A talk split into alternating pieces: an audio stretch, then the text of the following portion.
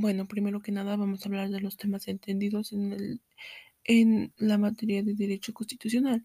Bueno, primero que nada tenemos que definir qué es el derecho constitucional. Bueno, el derecho constitucional dice que puede ser vistos de dos maneras, que es el sentido amplio y el sentido estricto. Bueno, esto quiere decir que en el sentido en el sentido em, amplio se, se, identifica como el propio orden jurídico em, y en el sentido estricto es que es la disciplina y jurídica que se encuentra en el derecho constitucional. Eh, el derecho constitucional también se refiere a la rama del orden jurídico. El orden jurídico es la disciplina que tiene como finalidad eh, el consentimiento de un determinado conjunto de prospectos. Eh, también, también viene que también habla de la constitución y uno de los decía que para de la constitución era el sentido material que estaba constituida por prospectos que regulaban la creación y, jurisdicción de generales de la de, de, la sentido de las leyes. Bueno, también decía que para había una constitución formal. Bueno, la constitución formal era son las normas que en el folleto solo se modifican a través de un órgano. Y también estaba la constitución material, que tenía una serie de derechos que el hombre puede poner el Estado y organizaciones atribuyentes. Bueno, ¿esto qué quiere decir? Que también esto habla de todas aquellas que los derechos no se pueden violar y que, y que son para todos los seres humanos. Eh, también eh, tenemos la estructura del derecho constitucional o principios de constitución. Eh, bueno, las corrientes del derecho constitucional son nada más y nada menos que son dotar al Estado como constitución, hacer valer la supremacía de dicha constitución, reconocer los derechos inherentes de las personas. Em, las corrientes decía que las corrientes era el constitucionalismo liberal, el constitucionalismo restaurador, el constitucionalismo social y el constitucionalismo em, latinoamericano, constitucionalismo social. Bueno, ¿estos a qué se referían? Bueno, el social era em, el social era como, como era el que postulaban los derechos individuales. ¿Qué quiere decir los derechos individuales? Los, derechos individuales son los que tiene cada persona por el simple hecho de ser persona. Eh, también nos habló, em, también otro tema que vimos fue el, la constitución política. Bueno, la constitución política, ¿qué es la constitución política? Bueno, en la constitución política vienen todos aquellos prospectos que nosotros tenemos derechos y viene la parte orgánica y la parte dogmática. ¿Qué es la parte dogmática? Bueno, la parte dogmática es donde vienen todos los derechos de las personas. La parte orgánica es donde vienen los, los la división de los poderes, em, como en el que es el poder judicial, legislativo, todo lo que se refiere a estos. Eh, también en otro tema vimos la Importancia de los derechos humanos. Bueno, ¿qué es la importancia de los derechos humanos? La importancia de los derechos humanos es que todos la tenemos por el todos tenemos derechos humanos por el simple hecho de ser personas. Em, nadie te los puede violar.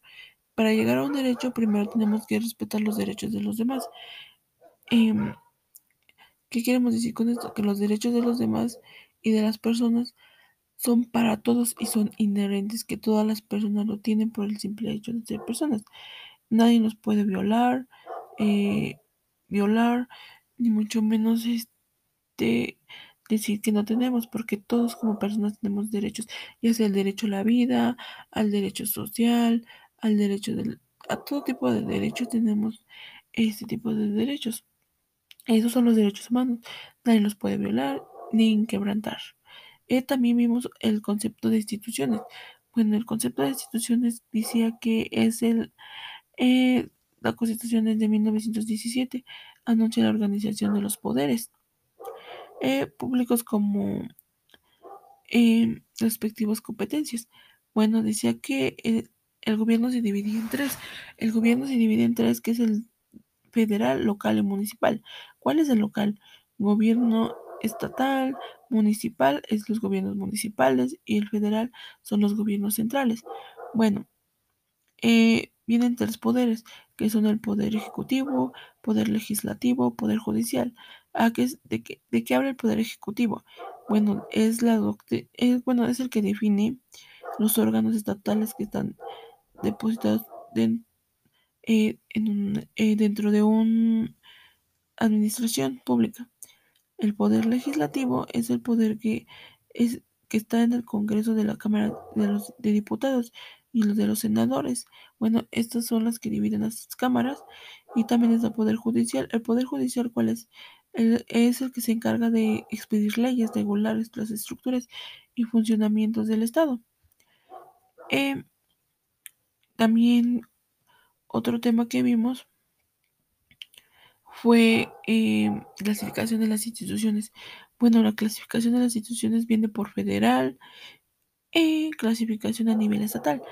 Eh, la, a poder, a, digo, a nivel federal está el poder legislativo, eh, que este se divide en Cámara de Diputados, Cámara de Senadores, Poder Ejecutivo, eh, está habla del presidente, del Poder Judicial, y también está la clasificación a nivel estatal, que ¿Cuáles son las de nivel estatal? Las de nivel estatal es, es, el poder legislativo, poder ejecutivo, poder judicial. El poder judicial que se encarga de esto, bueno, es de la Suprema Corte del Estado de Justicia. Eh, se encarga de y está constituida por 11 salas. Eh, también está el poder ejecutivo, ese es el que se aplica la función administrativa. Eh, también está el, la, clasificación, la clasificación a nivel municipal.